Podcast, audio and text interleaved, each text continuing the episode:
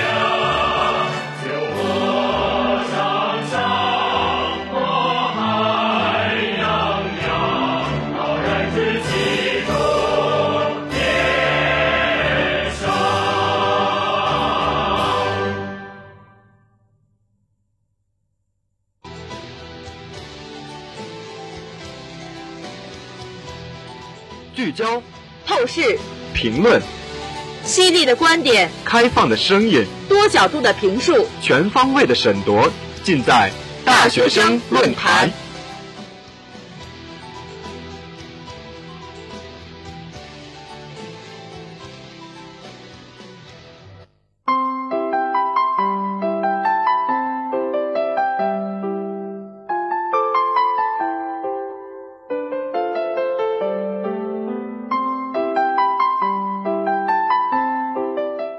追踪当前热点，聚焦社会百态。大家好，欢迎您在这个周四的中午与我们如约相会在大学生论坛。我是你们的老朋友乐轩。大家好，我是林涵，好久不见了。嗯，还有多少听众朋友们记得这个节目原本是属于林涵、乐轩的？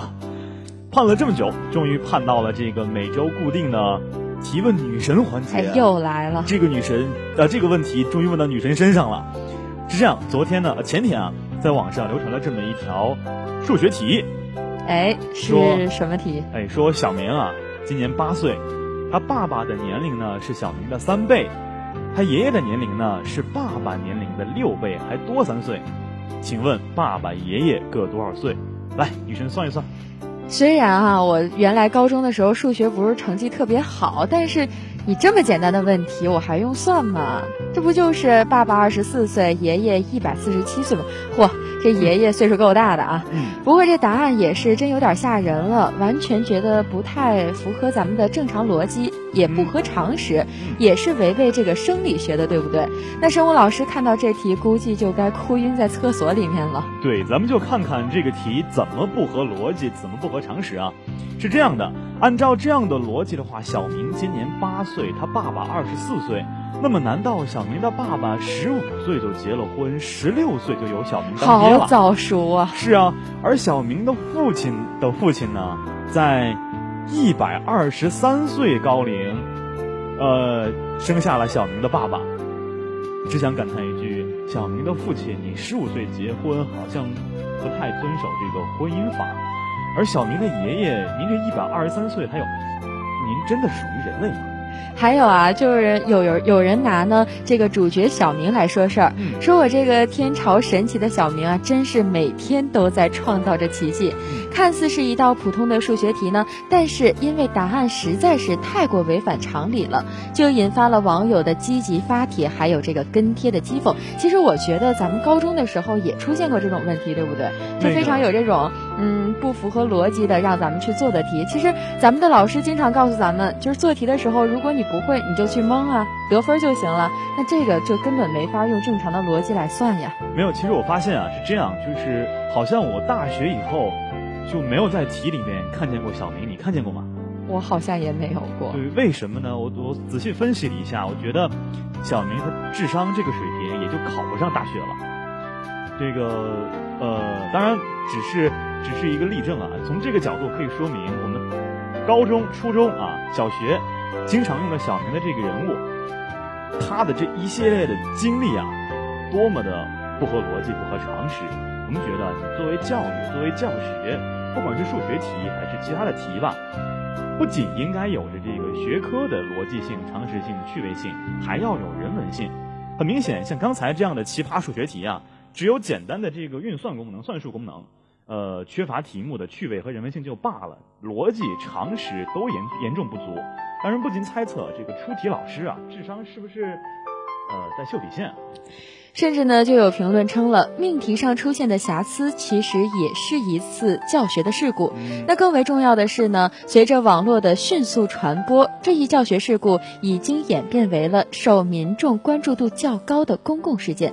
人们会议论这个教师的群体呀，也会议论中国的基础教育。的确啊，这样出题人稍微一想就可以避免的一些逻辑啊、常识错误。就因为他就不想，哎，就疏忽或者是别的原因吧，成为了在网上流传的笑谈。个别的老师命题不严肃不严谨，以至于奇葩题目在不断更新。而作为老师啊，经验精神的缺失将会对基础教育，夸张一点说，是对民族的未来有着极不负责任的行为。每年的寒暑假偏题、怪题、神题各类奇葩题目也是令人啧舌的，而且呢，每次都能够引发网友们的高度关注和强烈的讨论。希望讨论之后，事件的主体真的能够追其原因，有所反思。接下来，让我们进入今天的话题：大学之道。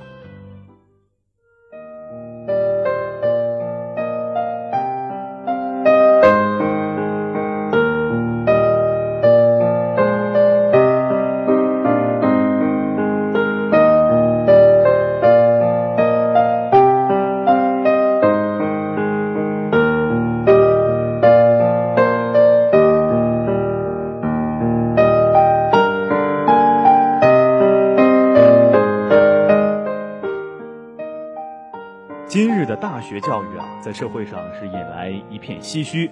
我们难以想象，在十几年前的天之骄子大学生们，到了今天啊，变得如此廉价而且泛滥。大学生不再处于社会金字塔的尖端，而是被无情地赶到了底层。大学无用论啊，是甚嚣尘上。懒散、堕落、拜金、空谈，成为大学生的新标签。严峻的现实在拷问每一个我们为什么要去上大学？相当于一大部分大学生的回答是为了适应社会，找个好工作，生活的更好，等等等等。在他们看来呢，大学是走上社会的一块敲门砖，获得一个文凭，从而能够走上人生的巅峰。知识改变命运，这句话被奉为金句啊，老百姓们口口相传。我们挤过拥挤的高考独木桥，走进大学，似乎也是为了验证知识确实能够改变我们的命运。似乎上了大学就要比那些没有上大学的、没有本科学历的人们起点高一些一样。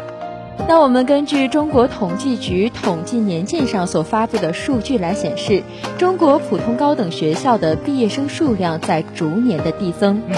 人数高居不下的毕业生们面临着年复一年的最难就业季。就业形势呢，与非大学生相比，其实啊，这种高了一丢丢的起点，看起来也似乎并没有什么卵用。那可不，在去年，二零一四年，中国在校的高等教育教育学生人数总数已经达到了将近两千五百四十八万人。这是一个什么样的概念呢？让我们把时间拨回到一九九五年，也就是二十年前。二十年前啊，中国高等教育在校生总数是两百九十点六四万人，在这二十年间，这个数字啊翻了将近十倍啊。当然，高等学府的数量增加是大学生数量膨胀的一个充分的条件。一九九五年至今，中国普通高等教育院校呢，在这二十年间，由一千零五十四所增加到了两千八百四十五所。也就是说，在我们中国的这片土地上呢，高等院校的数量在这段时间内增加了约为二点七倍。然而，这种数量的增加并不能意味着质量上的齐头并进。嗯，良莠不齐的高校质量所导致的直接结果，就是学生的质量良莠不齐，高的吓人的招生率，似乎只要随便参加个高考就可以获得一个大学生的头衔。当然是什么样的学校呢，就不一定了。不过再不济，好歹也是个大学生，不是？没错，从一九九九年开始的大学扩招政策呢，一直扩到了今天，大学生的数量已经膨胀的汪洋四溢了。当初扩招政策的出台，仅仅是因为想要扩大老百姓的教育投资，能够拉动经济的增长。而如今的大学生呢，也确实是成为了拉动经济增长的一匹黑马。嗯，庞大的学生群体啊，为服务业、制造业贡献了相当可观的 GDP。在大学校园里面，衣食无忧，消费着金钱和青春，逛街购物、约会聚餐，形形色色的消费积累出冗长的账单。父母尚在苟且，而大学生们却在谈论诗和远方。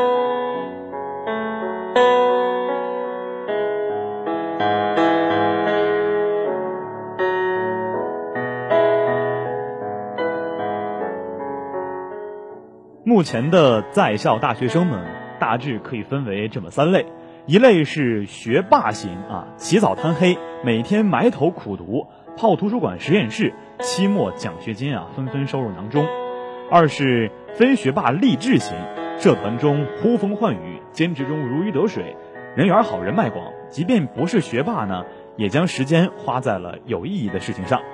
而这第三种呢，也是现在大学中所存在最多的一类。混吃混喝等死型，他们也是夜以继日的宅在宿舍睡觉打游戏，偶尔三五成群的呢一起出去吃个饭喝个酒，顺带谈谈个人生聊个理想。他们呢把大部分时间挥霍在了消遣玩乐，却忘了自己来大学的真正的目的。大一迷茫，大二彷徨，大三疯狂，大四绝望。有的人这样总结大学四年，尽管这样的总结是片面的。断的不可以代表全体大学生，但的确是很大的一部分大学生们的真实写照。上课手机、微信、QQ 不停，迟到、睡觉家常便饭。大不了期末一个月突击一阵，只要不挂科就能万事大吉了。就算挂科，其实也没有什么大不了的，对不对？不就是个挂科吗？不挂科、不逃课的大学，怎么能够称之为完整呢？哎，但是这样的说法真的正确吗？这样就可以做堂而皇之而荒废大学的理由了吗？每年几百万大学生啊走出这个象牙塔走进社会，他们中相当大一部分人面临的是一毕业就失业的尴尬境遇，诸如大学生工资不如农民工等等，早已不是新闻了。那造成当今大学生数量增加而质量与竞争力却下降的原因究竟是什么呢？浩浩荡荡的毕业大军年年席卷而来，为什么大学生找不到工作呢？为什么总是被讥讽高不成低不就呢？扩招使得大学生们不再头顶光环，成千上万大学生在队伍中显得普普通通。当然，并非所有高校的毕业生啊面临的都是毕业即失业这样同一个选项，内因才是关键。你的实力决定你的竞争力。在多数人作业、论文复制粘贴运用的无比娴熟的今天，很难想象这样的人的实力怎么会得到别人的认同与肯定。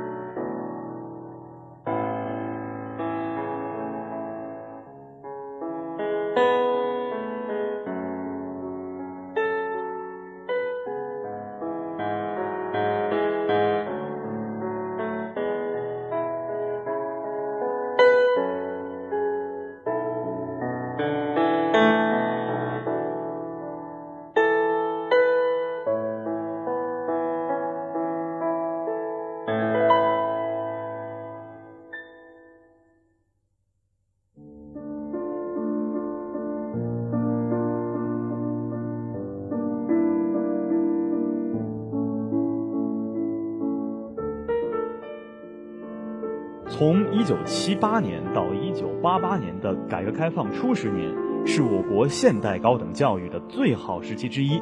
那个时候学风纯正，有一批心无旁骛的职业化校长主政，教学质量上乘，培育出了一大批优秀的人才。然而呢，二十世纪九十年代初开始，我国高等教育领域里相继出现了乱象。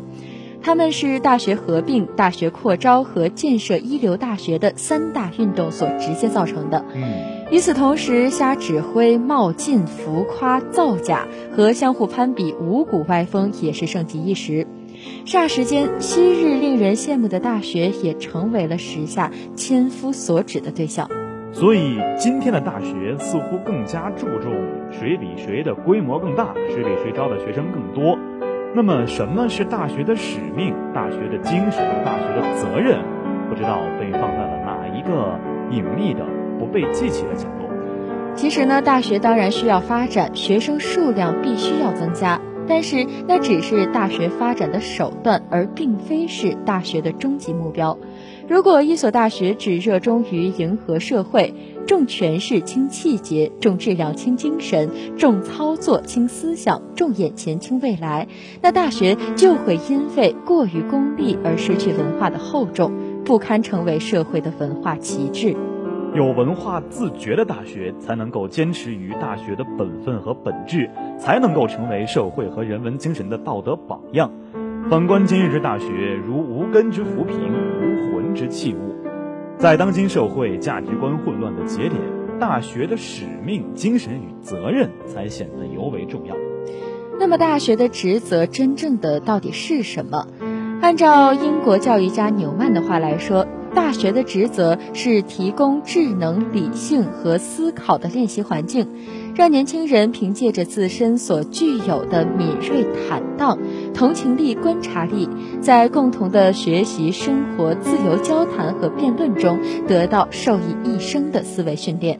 这是大学的职责，也是大学生们应该在大学中所需要获取的东西，获取受益一生的思维训练，而不仅仅是埋首于物质堆，囿于课堂上的知识，沉湎于网络，满足于各种形式上的社团活动。时代发展的太快，知识更新的周期愈加迅速。我们需要学习的不只是课本上的旧知识，我们要学习的是学会怎样去思考。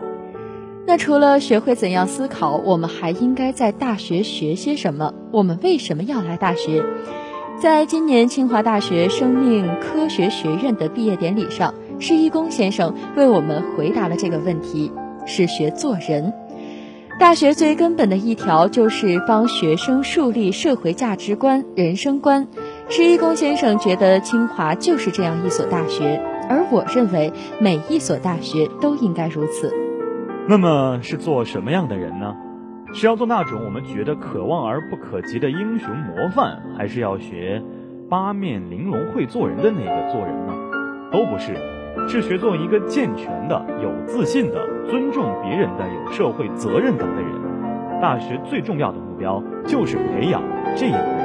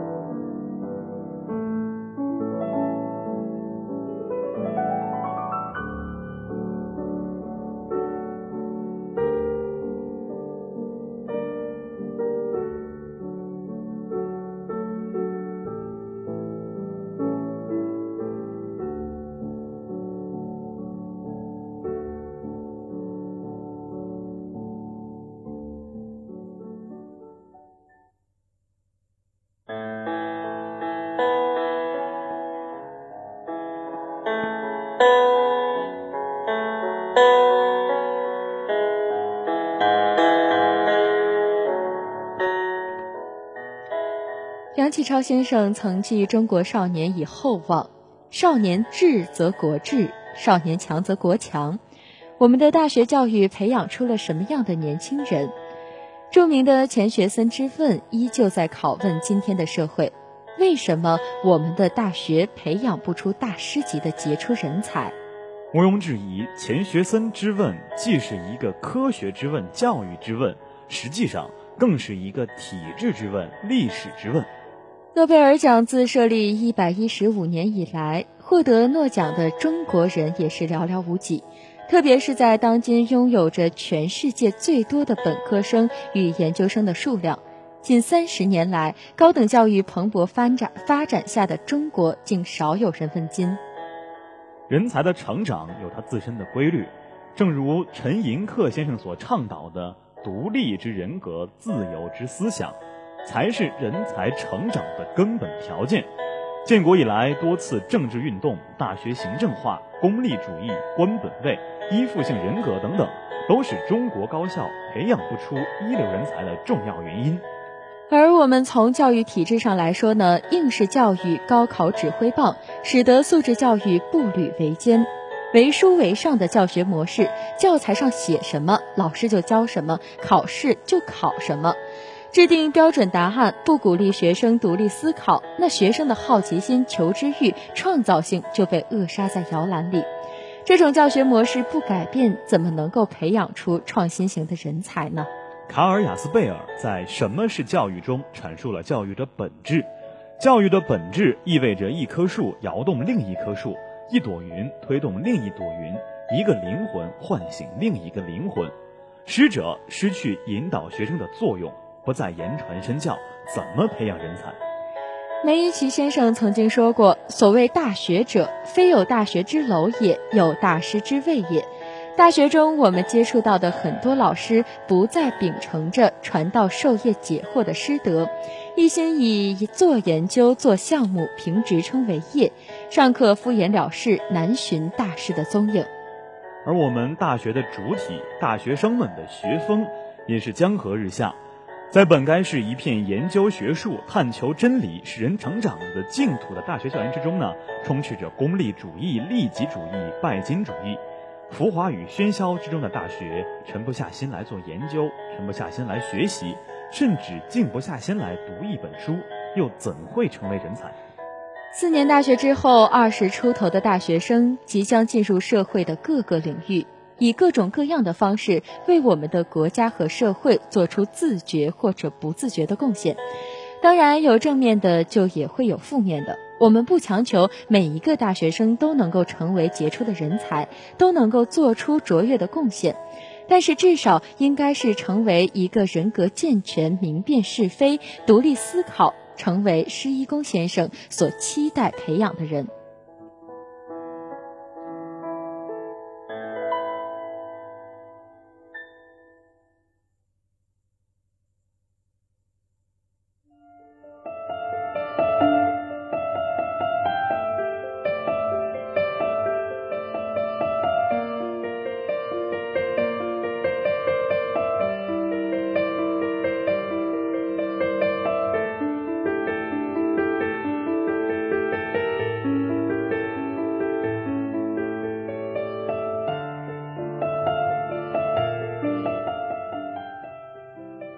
民国初期的高等教育开创了中国近代高等教育的先河。彼时虽然国门洞开，社会动荡，但思想自由，兼并包容。当时的政府也举全国之力发展教育，一扫当时中国社会的愚昧腐败。当时的中国大学数量不多，规模不大。能够接受教育的人占的比例很小很小，嗯，但是那个时期呢，中国高等教育所取得的成绩可谓是光辉灿烂，甚至是举世瞩目。出现的文学大家、世界级的大师，以及取得的顶级科研成果，更是不胜枚举的。民国时期可以算得上是中国高等教育的辉煌时期，彼时的高校具有世界一流的办学水准，国际前沿的一流学者。即使规模与数量与今日之中国相比，实在少之又少，但是国民民国时期培养的人才，却让当时的中国科研水平位居世界前列。今天的中国高校在追求一流大学的一片喧哗声驱使之下，追求豪华成风、大楼宾馆林立，教育成本剧增、债台高筑，纳税人不堪重负。但是这些高校以巨额投资所换来的科研成果突破基本上为零。在当今中国两千八百四十五所高校之中，称得上是大师巨匠、一流学者的又有多少呢？昔日战火中搬迁的高校，无一不是破破烂烂的，却精神抖擞；而今日大学呢，空有豪华大楼，却精神不振。中国的大学文化传承精神传统逐渐被淹埋。乱世之中的中国大学生们，或以富国强民为目标，或以高深学术研究为宗旨，每遇不平之事，必是群情激愤而维护正义。没有学生相信绝对的权威，更没有学生同意绝对的真理。对待教授如此，那对待政府也是一样的。学生们对于知识与学术的追求固执执着如斯，更因当时的社会环境具有强烈的社会责任感，有着救亡图存、舍我其谁的情怀。而今天的象牙塔中的大学生们不再关注社会，不再关注时局。被越来越多的人们贴上自私冷漠的标签，更不要说有毕业歌中同学们大家起来担负起天下兴亡的时代担当了。当时的教授皆有主见，不为强权所逆转，也不以人情而缄默。虽然意见相异，道义不同，但是彼此之间都不以政治衡量，更不以利益来衡量。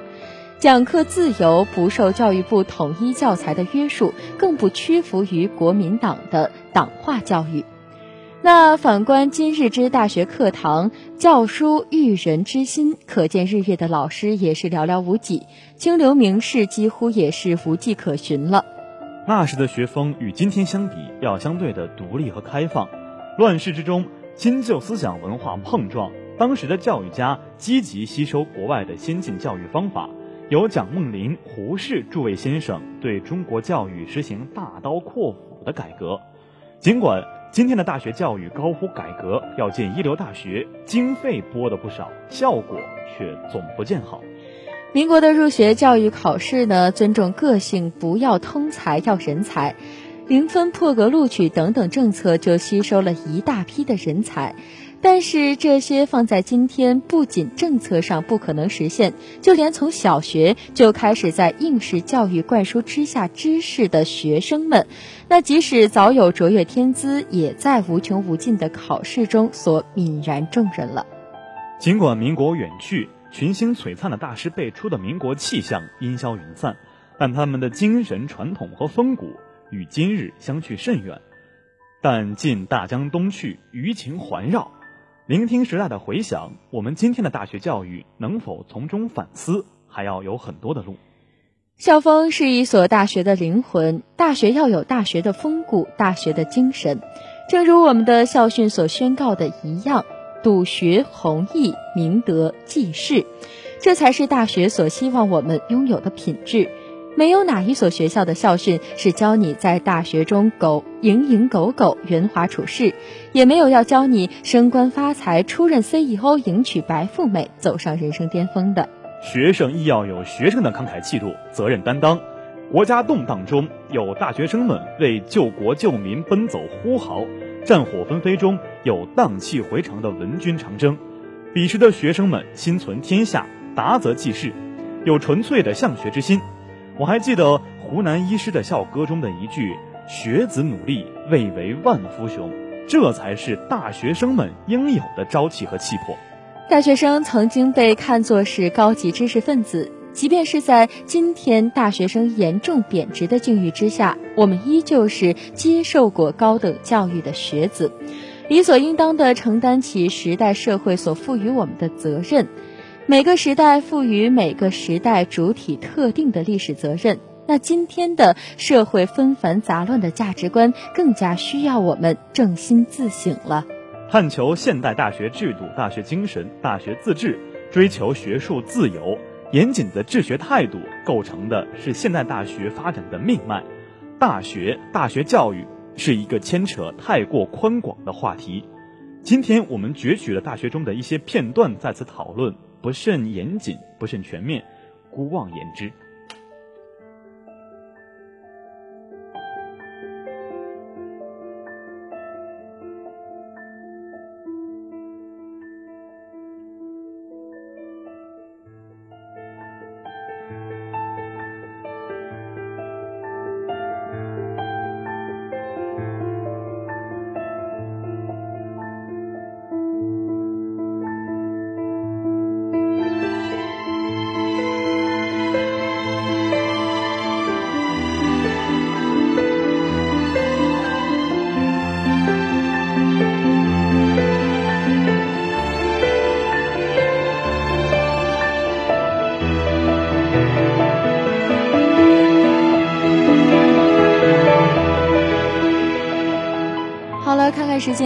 节目到这里又要和大家说再见了。